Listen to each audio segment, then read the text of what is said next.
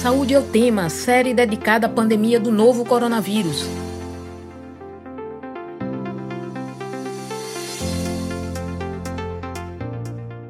Olá, ouvinte da Rádio Universitária FM 99.9 MHz e Paulo Freire, AM 820 kHz.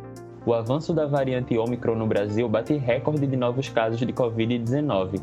Desta vez, o perfil dos internados em UTI e mortos pela Covid-19 são pessoas não vacinadas.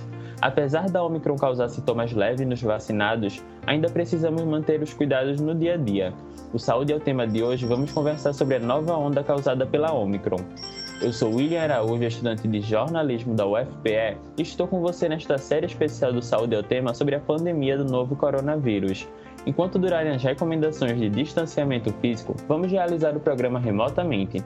Eu lembro que esta edição fica disponível no site radiopaulofreire.ufpe.br e nas plataformas de podcast. Nesta edição do Saúde é o Tema Especial Coronavírus, sobre a nova onda causada pela Omicron, vamos conversar com a doutora em Saúde Pública e professora do curso de Saúde Coletiva do Centro Acadêmico de Vitória da UFPE, Lívia Teixeira de Souza Maia. Seja bem-vinda ao Saúde é o Tema, Lívia. Obrigada, William. Obrigada pelo convite. Nós que agradecemos a sua participação e convidamos para a conversa a médica de família e comunidade, professora do Núcleo de Ciências da Vida da UFPE e presidenta da Associação Pernambucana de Medicina de Saúde, Família e Comunidade, Rafaela Pacheco. Seja bem-vinda ao Saúde ao Tema, Rafaela. Oi, William. Prazer enorme estar aqui com vocês nessa rádio tão importante para a cidade, para o estado, para o Brasil. Muito obrigado pela sua participação. É, para começarmos, muitos especialistas afirmam que essa onda da Omicron que estamos vivendo possui um pico e a regressão mais rápida do que outras ondas como a gente já viveu.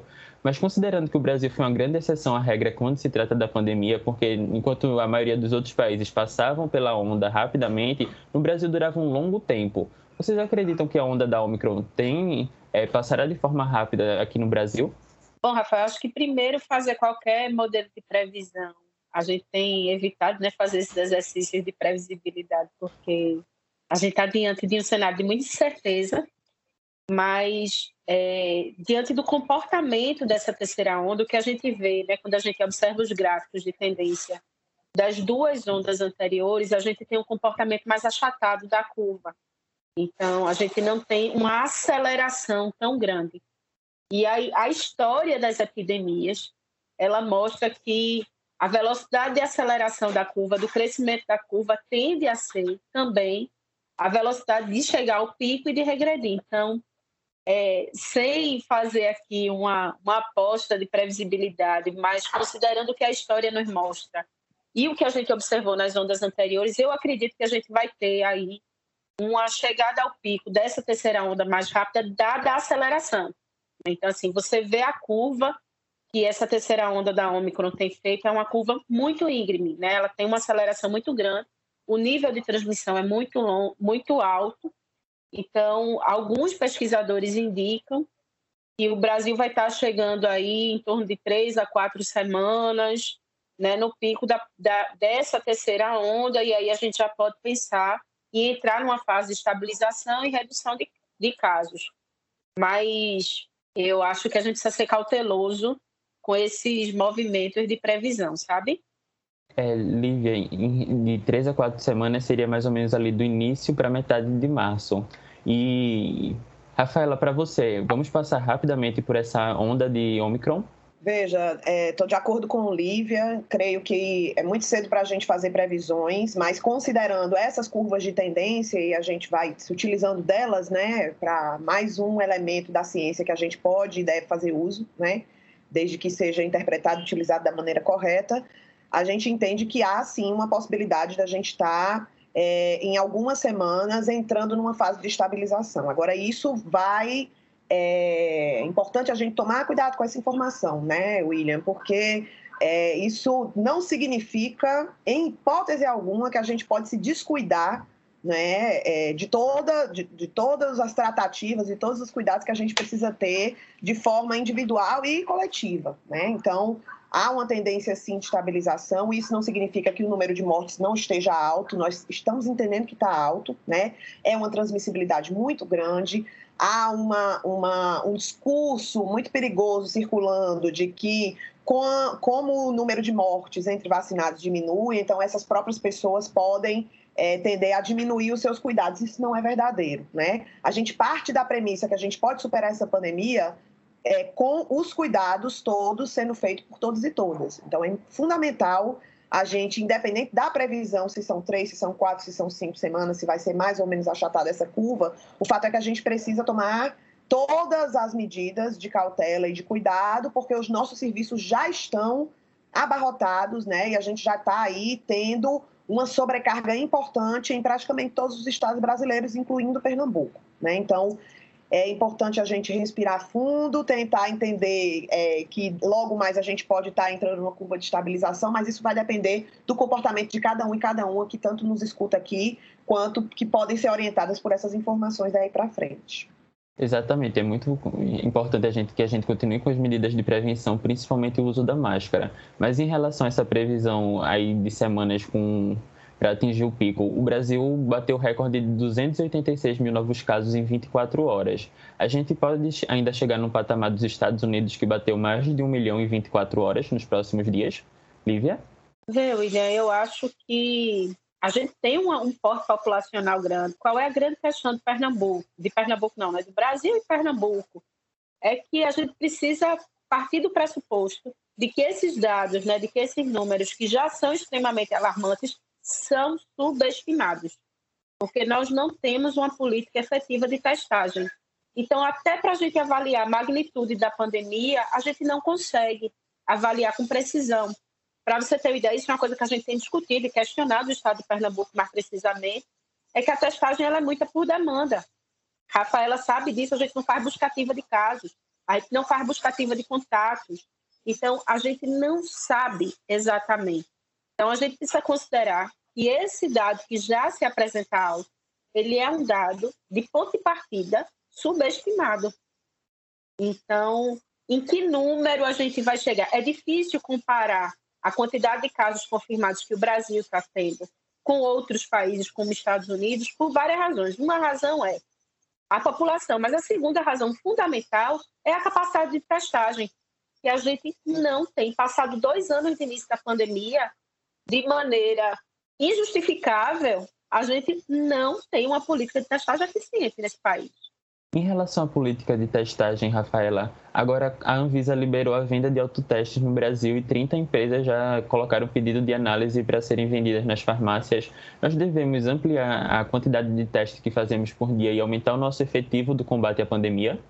Veja, William, uma política nacional de testagem verdadeira, responsável e minimamente efetiva, ela precisa, é, a primeira característica né, que foi colocada por Lívia, ela não pode ser por demanda, por não é só o simples desejo de quem quer e precisa se testar, mas todos e todas em várias situações. Então, a primeira coisa, precisa haver muito mais quantidade de testes do que a gente está tendo de fato no nosso dia a dia.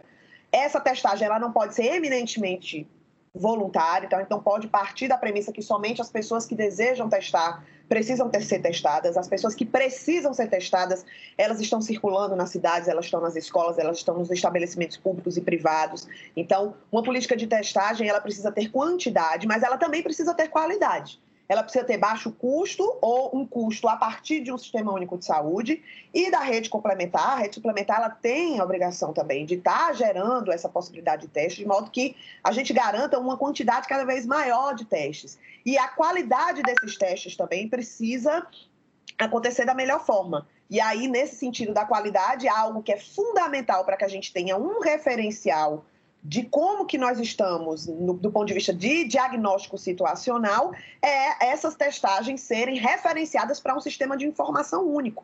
E aí a gente, aí sim, a gente tem uma testagem, mesmo aquela testagem que for feita no teste numa farmácia, numa unidade de saúde da família, numa unidade de pronto atendimento, numa unidade hospitalar, numa escola, numa praça pública. Nós temos um país de dimensões continentais, então a gente tem um conjunto aí de possibilidades e de necessidades dessas testagens, né? Então, essa testagem ela precisa ser ampla, ela precisa ser irrestrita, ela precisa estar tá organizada do ponto de vista da sintomatologia, não adianta fazer uma testagem também é, sem é, identificar qual é o melhor tipo de teste, em qual situação, se essa pessoa está sintomática ou não, e a gente garantir fundamentalmente um sistema de informação único que nos garanta a, a possibilidade da gente identificar esse panorama e talvez aí sim a gente ter uma diminuição dessa subnotificação que, como é, a professora Lívia colocou, é imensa. Né? Então, nós temos dados que já são alarmantes e ainda estão, muito possivelmente, subnotificados. Né? Então, nós temos uma quantidade aí,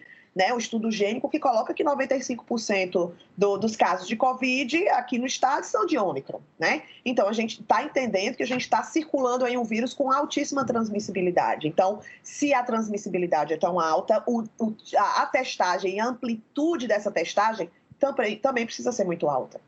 Lívia, e não basta só testar, também é importante fazer essa verificação de qual variante está circulando, porque além da falta de testes, a gente também não sabe as proporções de que uma variante circula em uma localidade, né?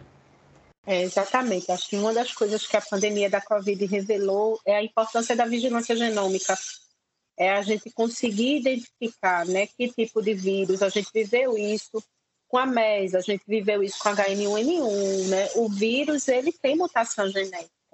Então, a gente tem visto essa importância da vigilância genômica, a gente identificar em tempo e espaço que tipo de variante está circulando. Como a professora Rafaela colocou, o estudo já aponta que mais de 95% dos casos em circulação são na Ômicron. A Fiocruz, em Pernambuco, tem feito análise é, genética dos casos né, que tem chegado para tipificar o vírus. Então, acho que é fundamental e eu acho que esse é um legado importante da pandemia da Covid, é a gente compreender, num país que investe pouco em ciência, é a gente compreender a importância da vigilância genômica, porque o SARS-CoV não é o último vírus que a gente vai se relacionar, né? A Covid a COVID-19 não é a última epidemia importante que a gente tem se relacionado enquanto humanidade. Então, é importante a gente compreender e fortalecer os mecanismos de vigilância genômica no país. Rafaela, as evidências científicas indicam que a Omicron tem maior probabilidade de infectar os pulmões dos não vacinados, enquanto nos vacinados afeta a região da garganta. Isso explicaria a incidência de morte ser menor do que em outras versões do vírus? É uma hipótese, não é uma hipótese bem forte essa, William. Agora, o que, que a gente tem? A gente identifica agora, né, diante do, do que a gente já viveu em 2020, observando também os casos de 2021 e atualmente os de 2022, é que os sintomas mais comuns, diferente dos outros tipos é, de variantes da Covid-19, é, no caso da, dos pacientes, né, que em sua maioria estão sendo é, é, atingidos pela variante Ômicron, é de secreção nasal, de cefaleia, de fadiga, que é aquela moleza que pode ser uma fadiga mais leve, mas também pode ser uma fadiga mais grave, e faringoamidalite, que é aquela, aquele quadro de dor de garganta, que às vezes, inclusive, é o único sintoma, né? E alguns casos também de febre. Essa é, esse é o quadro mais é, é, é identificado agora com essa variante da Ômicron, né? Então, é, há, há, alguns apontamentos, né, no sentido de identificar que as pessoas, os indivíduos que estão vacinados,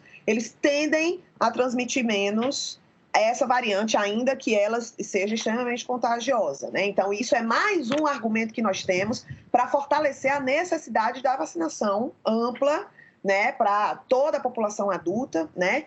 E fundamentalmente, essa é uma grande preocupação nossa, a vacinação das crianças, né, que vem sendo aí questionada e que ah, praticamente todos, para não dizer todos, né, os órgãos sérios né, desse país, eu acredito que a gente pode até dizer, né, professora Olivia, todos os órgãos sérios desse país, Sociedade Brasileira de Medicina de Família e Comunidade, Sociedade Brasileira de Infectologia, Abrasco, é, Frente pela Vida, Conselho Nacional de Saúde, Sociedade Brasileira de Pediatria, então todos os órgãos sérios desse país que de fato tratam a ciência com a grandeza e o respeito que ela merece, apontam de forma uníssona e consensual a necessidade tanto da vacinação da população adulta como da vacinação infantil, né? A gente tem uma ideia, é, há um, município no Ceará, por exemplo, que vem sendo pesquisado bastante, que vacinou 100% da sua população adulta e que já não tem mais nenhum óbito há mais de sete meses. Então, essas são evidências que nos colocam a necessidade premente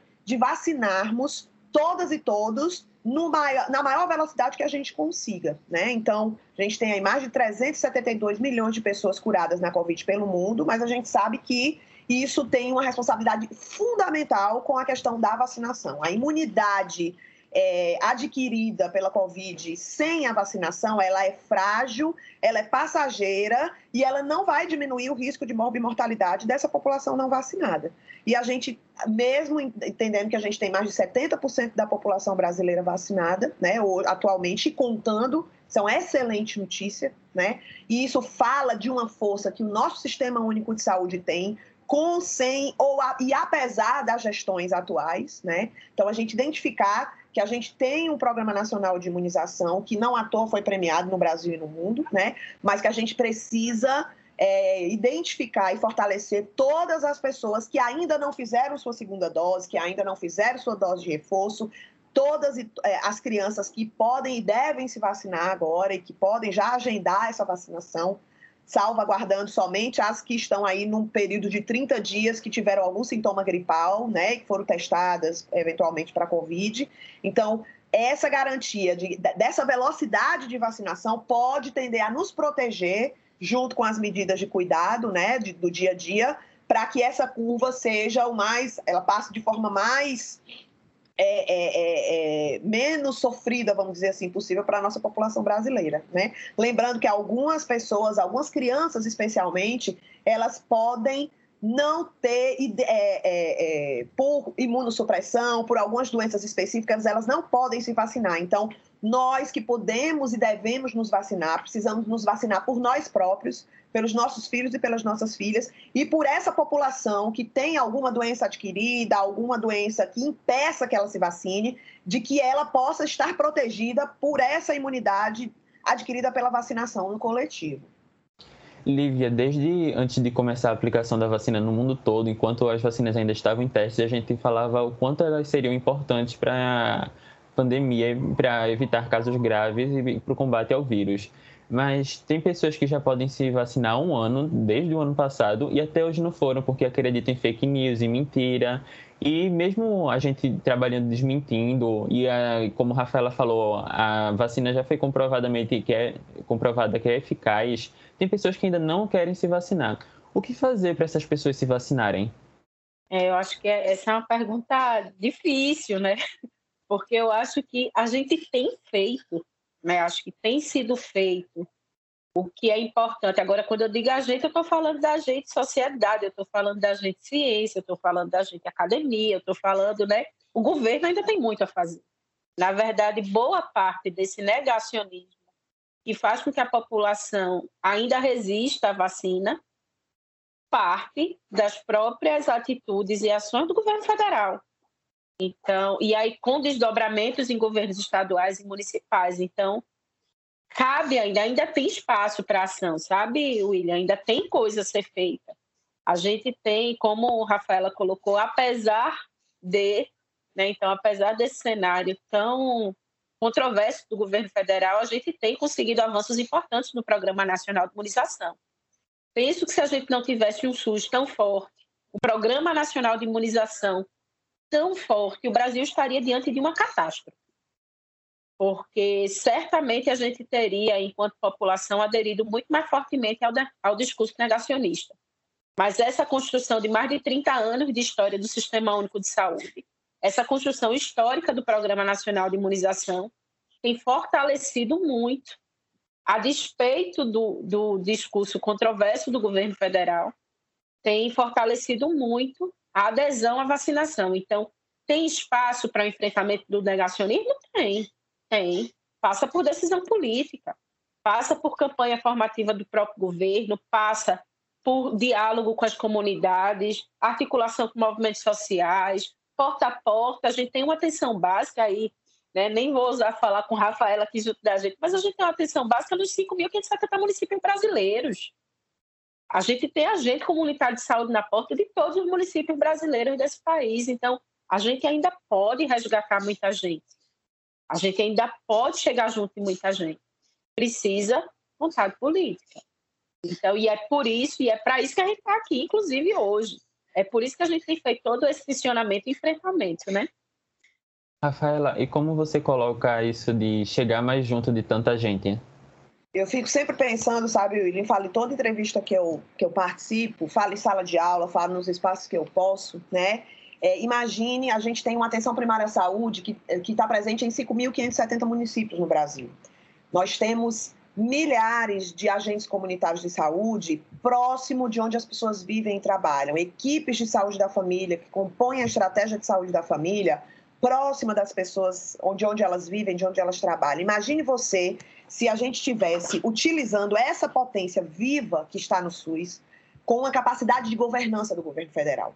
Se a gente tivesse um comando único, de fato, para esse sistema único de saúde, pessoas é, que de fato estivessem garantindo, a partir do governo federal, do Ministério da Saúde, dessa capacidade de coordenação do SUS, um discurso único que tranquilizasse, informasse a população, desse elementos concretos, verdadeiros, alinhados às evidências científicas e organizasse, mobilizasse, financiasse é, esse exército de pessoas, esse contingente imenso de pessoas do nosso SUS, para de fato a gente poder testar em massa, testar indo para casa das pessoas, né? evitar esse teste voluntário, ir para casa das pessoas, para as escolas, para as associações de bairro, movimentar as, as ONGs, né? Então, essas coisas elas estão acontecendo apesar da gestão federal.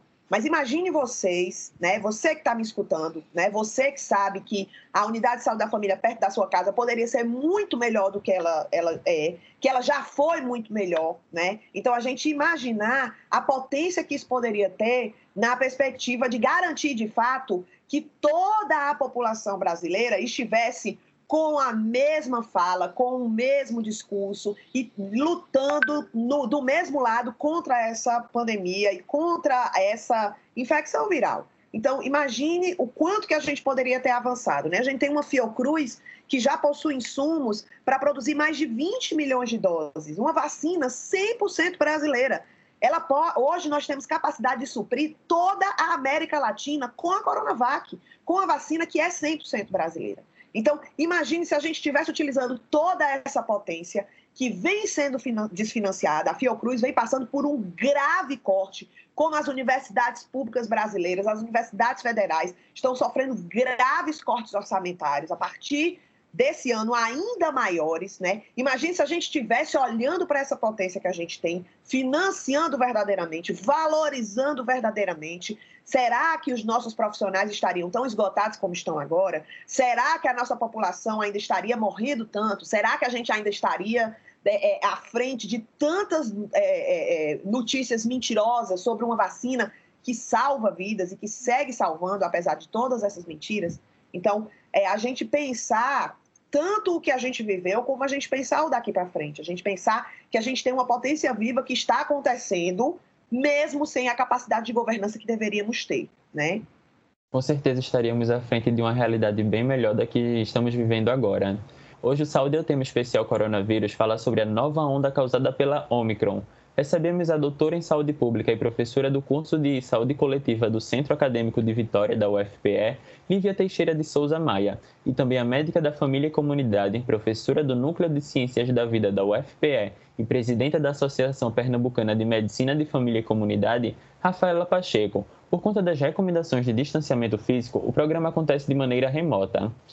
Lívia, em relação às pessoas que já tomaram a vacina, como a gente já falou, como o Rafaela já falou aqui, é, quem está vacinado transmite menos o vírus. E a gente está vendo muitas pessoas tendo sintomas leves também, como a gente já falou aqui no programa, e por causa disso tem pessoas que estão perdendo medo de pegar Covid-19 e estão vivendo normalmente como viviam lá em 2019, antes da pandemia, saindo para a festa todo final de semana, aglomerando, como se não estivéssemos vivendo uma pandemia. E quem já se vacinou não precisa mais ter medo de pegar Covid-19? Não, né, é, William? Eu acho que essa não é, definitivamente essa não é uma recomendação. A vacina, ela reduz, o, ela reduz, está comprovado cientificamente que ela reduz de maneira drástica o risco de hospitalizações e óbitos, mas redução de risco não nos livra disso. Então, a gente trabalha na epidemiologia com um conceito muito grande de risco que tem muito a ver com probabilidade, mas quanto mais a gente se expõe, mais a gente aumenta essa probabilidade. Então, não estamos imunes e a gente precisa, que eu acho que é fundamental, e a pandemia nos ensina isso, é uma consciência coletiva. Eu não trato só do risco individual. Então, ao me expor, eu não eu posso estar expondo a mim, mas também eu posso estar expondo outras pessoas. A, a pandemia ela nos ensina e nos faz pensar enquanto sujeito coletivo. Nós vivemos numa sociedade. Então, é fundamental que a gente tenha essa consciência. O fato de nós estarmos vacinados não é um salvo-conduto para retomar a vida tal qual era antes. Ainda não. Ainda não. Então, a gente ainda precisa continuar usando máscara, a gente precisa continuar fazendo higienização das mãos, a gente precisa manter um distanciamento seguro, a gente precisa evitar aglomerações. Então, a, a vacinação, ela reduz o risco, mas não é suficiente para que a gente se exponha e exponha outras pessoas. É importante que a gente trabalhe né, e reitere essa consciência coletiva. Rafaela, o Brasil registra mais de 150 casos de Covid por dia, em média, e, como eu falei anteriormente, já bateu o recorde de 286 mil novos casos em 24 horas, e também houve aumento na ocupação de leito de UTI e quantidade de mortos. E agora, com os primeiros registros do caso da subvariante BA.2 da Omicron, que é ainda mais transmissível, a situação deve piorar nos próximos dias. A necessidade para realizar medidas mais restritivas, como o lockdown para conter o avanço do vírus? Certamente, William. Né, a gente teve agora uma, é, um novo anúncio né, do governo do estado ontem, né, colocando algumas medidas mais restritivas. Na, ao meu ver, elas ainda são insuficientes. Né? A gente fazer é, aglomerações corporativas de até 1.500 pessoas, a gente pensar que vai, vão haver ainda 300 pessoas, mesmo que no ar livre, 300, 500 pessoas, isso é, é palco e condição o suficiente para a circulação desse vírus. E é importante a gente colocar, e aí queria fazer uma, uma colocação sobre sua pergunta para a professora Lívia agora, é fundamental a gente entender que enquanto a pandemia persiste, novas variantes podem surgir. Então, você que vacinou suas três doses e que está tranquilo em relação a isso, você fez, você começou a fazer a sua parte, mas a sua parte, ela segue todos os dias, na medida em que você tente não se aglomerar. Então, a ideia é que não haja aglomeração, evite ao máximo a possibilidade de se aglomerar, use todos os dias as, as, as, máscaras. É importante a gente identificar que nesse momento de aquecimento de contágio de vírus, é interessante que as máscaras de pano elas sejam, não sejam mais utilizadas, que a gente utilize máscaras que tenham uma potência maior de proteção, né? Como é, a, a N95 e outras, é, é, outros modelos que são pouco mas é, é, eles dão uma carga maior de proteção para essa circulação viral, e a gente sabe que não é só a Covid que está circulando, a gente tem outros vírus aí, como influenza na estação, né, que tendem agora com o retorno das chuvas a também circularem ainda mais, né? Então, a gente identificar que é, não há. Ah, eu me vacino e terminou. Não. Você se vacina, faz sua dose, sua segunda dose, faz sua dose de reforço, vacine suas crianças, as crianças de sua família, mas se, a gente precisa seguir com todas as recomendações de não aglomeração, de evitar, evitar multidões, tomar cuidado e higienizar sempre as mãos, evitar tocar no rosto na máscara enquanto estiver fora de casa. Então, todas essas recomendações, elas precisam persistir, até porque novas variantes, como você mesmo colocou, a BA.2, estão circulando e podem vir a ter outras, inclusive que não tenham a, a, a capacidade de cobertura vacinal. Então, é fundamental que a gente freie a circulação desse vírus também, porque quanto mais tempo ele circula, maior a possibilidade de a gente identificar e ficar à frente aí de novas mutações. Então, a vacinação é um passo importantíssimo, as doses de reforço também, vacinar as crianças também, mas fundamentalmente a gente garantir que não haja multidões. Então, se você pode escolher não estar numa multidão, escolha se proteger. Esse é o momento de recolhimento, esse é o momento da gente diminuir ao máximo a circulação de pessoas e o contato para que esse vírus tenha diminuição dessa sua circulação. Muito importante isso que você colocou, Rafaela. Mas, Lívia, é, como eu falei, tem muitas pessoas que estão vivendo como se não tivéssemos uma pandemia e também não querem voltar a ficar em casa. Se houver lockdown, vai ser dessa vez vai ser mais difícil fazer as pessoas ficarem em casa, porque nas outras vezes que aconteceu, tinha festas clandestinas e as pessoas tentavam sair de casa de qualquer forma. vai conseguir ficar em casa dessa vez? Concordo com a Rafaela quando ela diz que acha que a medida do lockdown seria necessária. A gente está diante de uma aceleração muito grande de casos. Então, a gente precisaria sim né, ter medidas mais restritivas, agora de maneira uniforme, né, de maneira organizada, que o governo colocasse isso para a população de uma maneira unificada. Entretanto, a gente não tem esse discurso.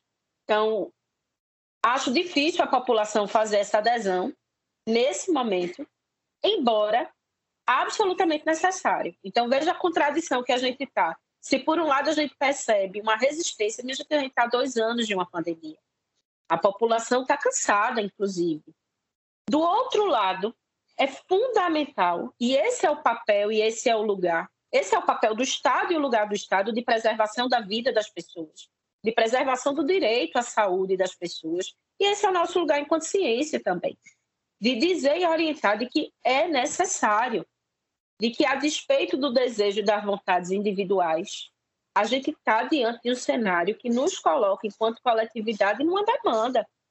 Então, é necessário. Qual é, o que eu acho que é importante, William, é que os gestores públicos, tendo a percepção do desgaste do tempo, né, da dificuldade de comunicação, eles criem estratégias, trabalhem com estratégias para a superação dessa dificuldade.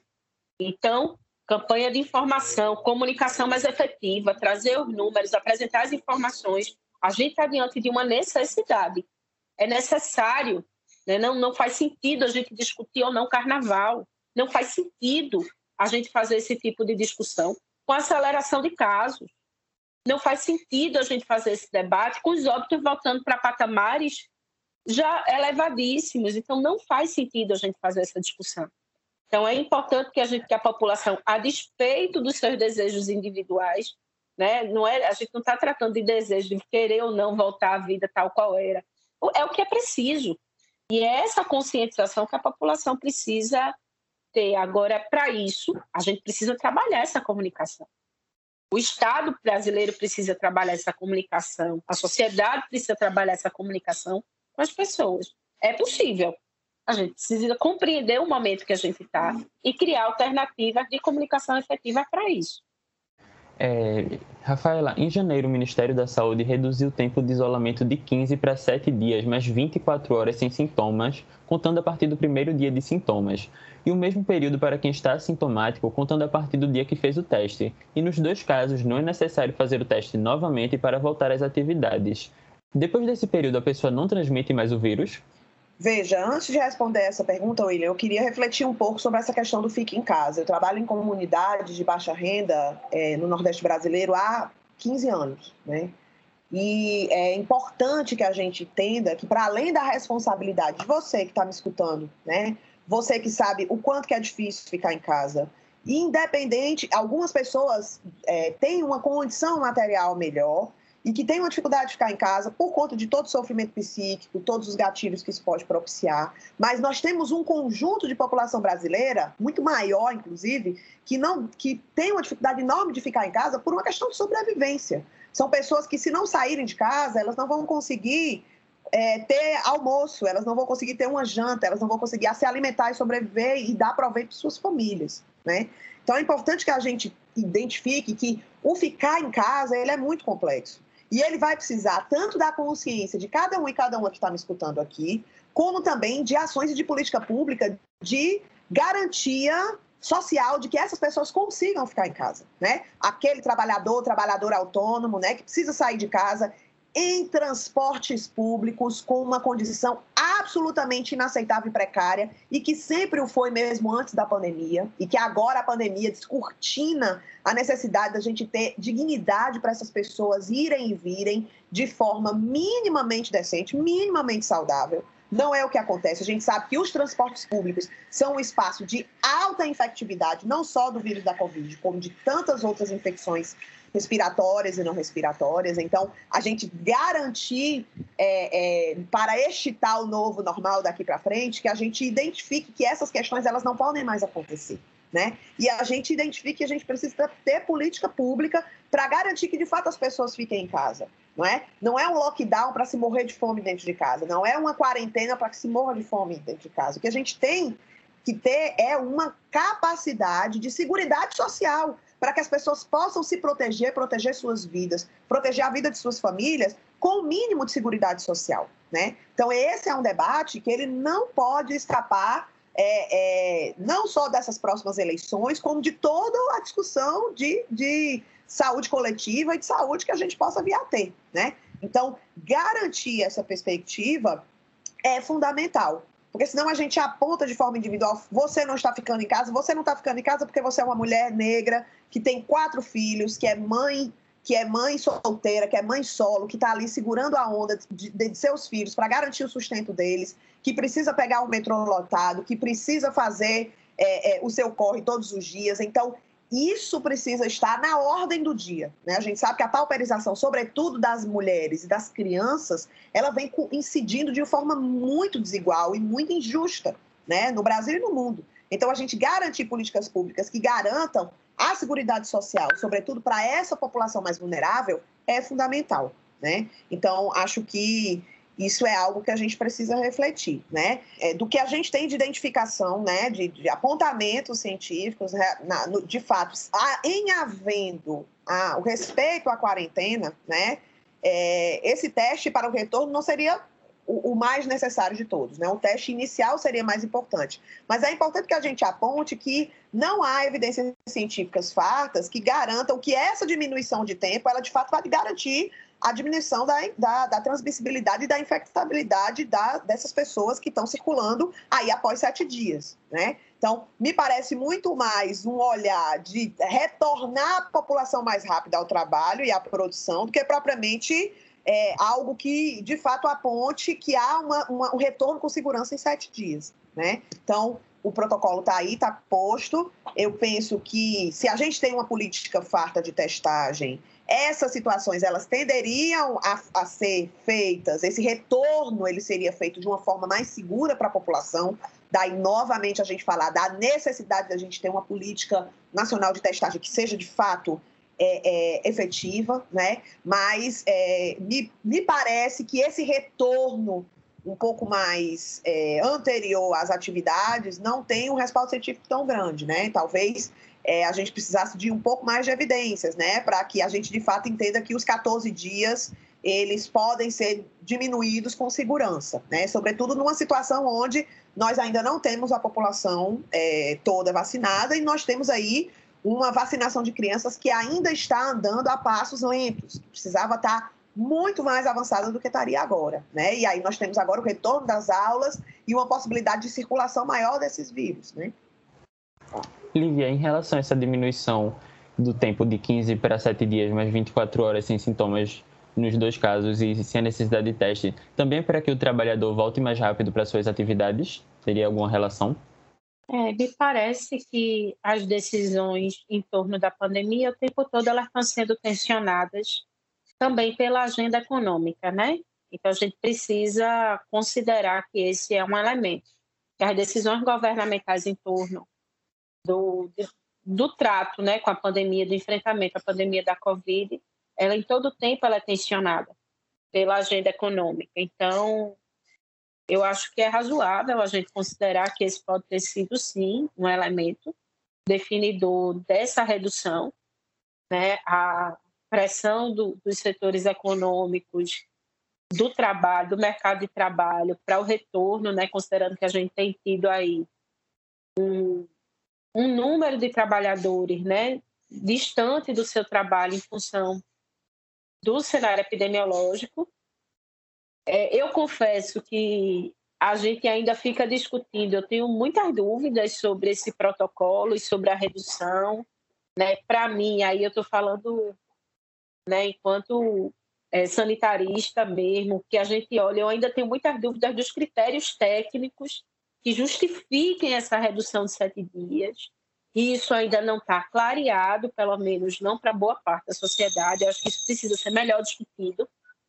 Agora, nós não podemos ser ingênuos de desconsiderar que existem outros elementos que não necessariamente técnicos científicos que movimentam as decisões políticas, inclusive desse tipo de protocolo. Então, acho que você levanta, Vinícius, uma questão importante para reflexão, né? A gente tem feito esses tensionamentos, a gente tem feito essas discussões, principalmente com o Estado de Pernambuco, e eu acho que esse é um apontamento importante para a gente refletir. Lívia, o diretor-geral da OMS no final de 2021, ele disse que 2022 pode marcar o fim da pandemia, mas é, enquanto durarem as a dificuldade de acesso para muitos países à vacina, isso ainda pode durar por mais tempo. A COVID-19 pode ser uma doença erradicada no futuro? Veja, a história coloca que a gente só teve uma doença erradicada, que foi a varíola. Então, falar de que a COVID-19 ela será erradicada eu acho muito pouco provável. Eu acho que ela vai ser mais uma doença com a qual a gente vai ter que lidar. Agora, no contexto de pandemia, o que chama de fase aguda da doença, né, assim, da fase aguda da pandemia, da fase crítica da pandemia, alguns estudiosos apontam, de fato, para uma possibilidade desse cenário ir até o final desse ano 2022. Por outro lado, a gente tem um contexto extremamente desafiador, você tem uma ideia, eu estava dando uma olhada ontem nos dados internacionais de imunização. Países como o Congo não chega a 1% de vacinados. Camarões tem 3% de vacinados. Então, enquanto a gente tiver, para você ter ideia, a maior parte das doses de vacina foram destinadas a países do G20. A gente tem vários países com taxas de imunização muito abaixo de 10%. Então, enquanto a gente tiver esse nível de desigualdade global no acesso à vacina, a gente tem um incubador aí de variantes do vírus, o que torna o desafio do enfrentamento dessa doença ainda pior, ainda mais difícil. Então, falar, e aí entra a importância da discussão de saúde global, né?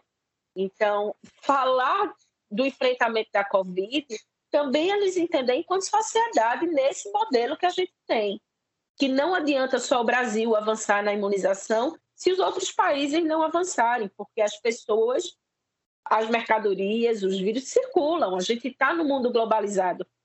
Vivendo no mundo globalizado, as medidas precisam ser globais. Então, a gente vive num mundo de extrema desigualdade e pela a, a solução dos problemas globais passa por repactações globais. Então, assim, é, falar do contexto da pandemia, de que a gente está perto do fim, a gente passou por dois, dois anos aí importantes, desde o início da pandemia. A gente, alguns estudos sinalizam de que a gente, até o final do ano 2022, a gente tende a passar pela fase crítica da doença, da, da pandemia. Mas eu não acredito que a Covid-19 é uma doença que vai desaparecer, a erradicação. Não acredito que isso é uma, uma possibilidade. E segundo, a gente precisa ter uma consciência de saúde global.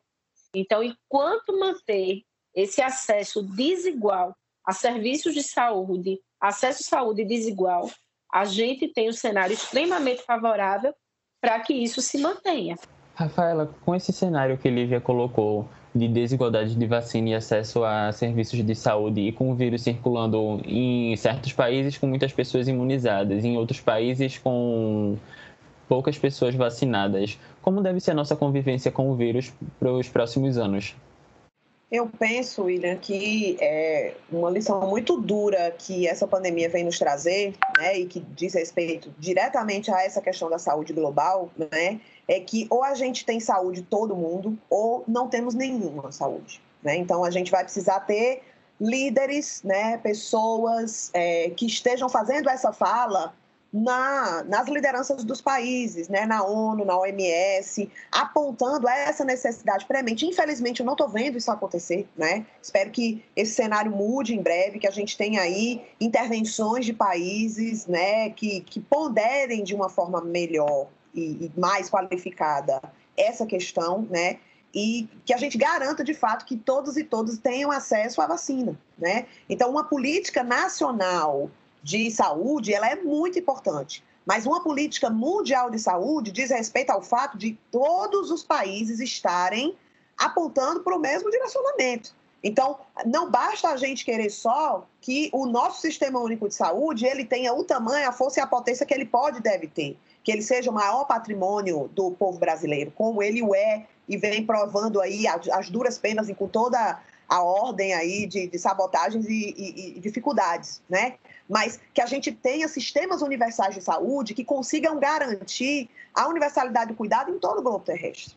Então, essa, essa perspectiva, ela pode nos apontar, e aí, independente se a gente vai erradicar ou se a gente vai controlar de forma, de forma endêmica é, a, essa pandemia, né, e a, e a questão da, da, da Omicron e da, da Covid-19 como um todo, mas é a gente garantir que a, os países, os estados, nação, eles estejam apontando para o mesmo lugar, que é esse lugar da solidariedade, que é esse lugar do comum, que é esse lugar de perceber que essa devastação ambiental que a gente vem fazendo, ela é infactível, ela, é, ela nos leva para um lugar de extinção da própria humanidade. Então, a gente entender o debate da saúde global como sendo premente para o século XXI, como sendo de maior importância, é algo para ontem já. Né? Então, a gente garantir que esse debate de fato aconteça. E aí, os desdobramentos, se vai ser erradicado, se vai ser controlado, se vai virar endêmico, isso é menor frente à possibilidade da gente garantir que, de fato, esse cenário inaceitável como países é, é, da África subsaariana, como alguns países que têm menos de 10%, às vezes menos de 5%, né, Lívia, de cobertura vacinal, eles garantam, a gente garanta, enquanto força comum da, do planeta, né, que essas pessoas elas sejam, elas sejam vacinadas por elas próprias e por todos e todas nós. Inclusive, a perspectiva nesses países mais pobres é que a imunização, a imunização avance para 2023 2024. E Lívia, como é que você coloca a convivência com o vírus para os próximos anos? Bom, eu acho que a Covid-19 tende a entrar no calendário de imunização, como a gente tem, né? Uma influenza é um, é um vírus de influenza. Então, acho que ele tende a entrar no calendário de imunização, uma vez que a gente tenha né, as variantes, mantida aí a vigilância genômica, dele, para que a gente possa conseguir periodicamente, né, como é já com a influenza, a gente é, fazer o controle da doença. Então, acho que a gente vai conviver com a Covid, como a gente convive com a influenza. Acho que a gente tem capacidade de produção de vacina, como a professora Rafaela colocou, né? A Fiocruz já produz vacina, a gente tem o Butantan produzindo vacina, então a gente tem capacidade nacional de produção de vacina. E a gente tem um sistema único de saúde capaz de operacionalizar a vacinação da Covid. Então, acho que por hora é pensar na, é, no enfrentamento da fase aguda da pandemia. Passada essa fase aguda da pandemia, é incorporar, eu acredito que é assim que a gente vai seguir, incorporar é, o enfrentamento dela no calendário, no calendário de imunização. É, Rafaela, em relação à vacina permanecer no calendário de imunização para os próximos anos, existe perspectiva, gente, muita gente vai tomar a terceira dose esse ano, que é a dose de reforço, e como é que vai ser a vacinação nos próximos anos? Já existe alguma estimativa sobre isso? Veja, eu penso, William, que essa agenda, esse, essa, essa tensão entre a agenda econômica e a agenda social vai ser um marco aí para os próximos anos, né? Então, não só o estado de Pernambuco, como o Brasil, a América Latina e o mundo vão precisar lidar aí com esse equilíbrio, e a gente sabe que a agenda econômica ela é uma agenda muito importante, é uma agenda de sustento, de produção dos países, né? De alimentos, enfim, de serviços, de, de capacidade aí de bens, de consumo, enfim. Então, isso é muito importante, mas a gente há de haver aí um, um, um equilíbrio ético, ético-social, entre a agenda econômica e a agenda social. Então, a, a gente há de haver aí um, um, equilíbrio de modo que a vida ela fique mais, ela seja mais importante do que as coisas, né? De que a vida seja mais importante que o dinheiro. Eu acho que esse talvez seja o grande elemento aí para a gente pensar aí esses próximos anos, né? É, e aí, novamente, eu acho que é importante a gente é, é, provocar os líderes mundiais, né, os líderes loco-regionais, os líderes nacionais e os líderes mundiais, para a gente garantir aí a possibilidade de, de que esse equilíbrio ético-político ele aconteça da melhor forma possível, né? E a tendência de a gente conviver com mais uma doença imunoprevenível. E essa é uma grande vitória da humanidade. Nós conseguimos construir poss possibilidades de vacina para essa que foi uma catástrofe. Né? Então, nós temos a vacina e agora a gente vai precisar fazer uso dela com inteligência, com capacidade de democracia, de republicanismo e do bem comum do planeta como um todo. Esse é o grande desafio agora para o século XXI. Tomara que a vacina chegue para todo mundo o quanto antes. A gente chegou no final do programa e antes de encerrarmos, eu gostaria de passar a palavra para cada uma de vocês fazer uma fala final. Eu começo com a doutora em saúde pública e professora do curso de saúde coletiva do Centro Acadêmico de Vitória da UFPE, Lívia Teixeira de Souza Maia. Bom, eu queria agradecer o convite, agradecer a oportunidade de estar aqui com vocês dialogando, agradecer a conversa com a Rafaela. Né? A gente aprende muito sempre juntos. E reiterar aqui que eu acho que é o fundamental, né? Nós não superamos a Covid, a pandemia não acabou. A gente precisa cada dia mais de ações públicas integradas. Então, a gente precisa de vacina no braço, a gente precisa de comida no prato, a gente precisa de mais SUS, a gente precisa de mais universidade pública, a gente precisa de mais ciência. Então, eu acho que esse é o, o recado que eu queria deixar aqui, né? Então, que a gente se cuide, que a gente se proteja, mas ao mesmo tempo que a gente siga firme na luta pela saúde enquanto direito da vida, né? Acho que isso é fundamental. Então, gratidão. Muito obrigado, Lívia. Nós agradecemos a sua participação hoje aqui no Saúde ao Tema e agora eu passo a palavra para a médica de família e comunidade, professora do Núcleo de Ciências da Vida da UFPE e presidenta da Associação Pernambucana de Medicina de Família e Comunidade, Rafaela Pacheco. Só mandar uma saudação aí, um abraço a todos e todas que estão nos ouvindo, nos assistindo, que farão isso no futuro também, essa, essa novidade aí da tecnologia, saudar a nossa querida Rádio Universitária, Paulo Freire. É um prazer enorme estar aqui, né, na nossa casa, nós que somos daqui da UFPE. Prazer enorme estar com a professora Lívia. Um abraço, professora. A gente mostrando aí a força dos campos do interior, né? A força lá de Caruaru, a força do, do, do Cabo de Vitória, né? Então, a gente tem universidades fortes no interior formando aí profissionais para lidar com essas demandas de agora e do futuro. Um abraço aí para os nossos estudantes, as nossas estudantes do centro de, do, do CAA, né, do Centro Acadêmico do Agreste, do CAB de Vitória, do nosso campo aqui de Recife, é, e dizer que estou à disposição, né? É, a gente precisa de vacina no braço, a gente precisa de comida no prato, a gente precisa que as pessoas elas vivam para o que elas podem fazer no mundo que é brilhar e a gente precisa garantir isso como política pública, como direito social de cada um e de cada uma, né? Você que está em dúvida em relação à vacinação, Descanse seu coração, confie na ciência e vamos nos vacinar para que cada vez mais rápido a gente consiga avançar aí na vitória sobre essa pandemia que já nos ceifou aí uma quantidade imensa de pessoas, né? Então, por elas que não puderam se vacinar, que a gente possa fazer isso, que a gente siga não aglomerando, que a gente não caia no discurso fácil da, da fake news, da, da pseudociência. Então, a gente está aqui batalhando, fortalecendo nossa universidade pública, a sabedoria humana, a ciência, né, e o nosso sistema único de saúde para garantir a proteção da vida de cada um e cada um que nos escuta e das pessoas que também não estão nos escutando, mas que podem ser conversadas aí, sensibilizadas por vocês que nos escutam. Um abraço, estou à disposição. Obrigada aí pelo convite. Muito obrigado, Rafaela, pela sua participação hoje aqui no Saúde é o Tema. E eu lembro que a vacina contra a Covid-19 está disponível para a população a partir dos 5 anos. Se você ainda não se vacinou, vá logo. E mesmo se você já foi vacinado, continue seguindo as medidas de prevenção.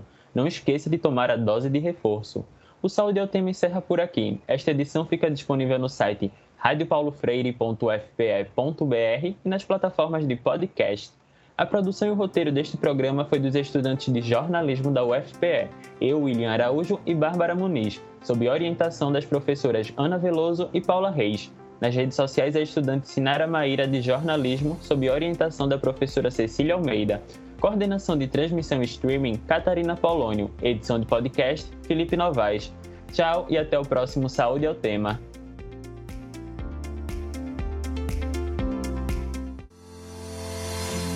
Saúde é o tema, série dedicada à pandemia do novo coronavírus, uma produção da Rádio Universitária Paulo Freire, AM 820 kHz, e da Universitária FM 99.9 MHz, com apoio do programa Fora da Curva e da Pró-Reitoria de Extensão e Cultura da Universidade Federal de Pernambuco. A música tema é a faixa Teamwork, de Scott Holmes. Para mais informações, acesse www.ufpe.br/rpf.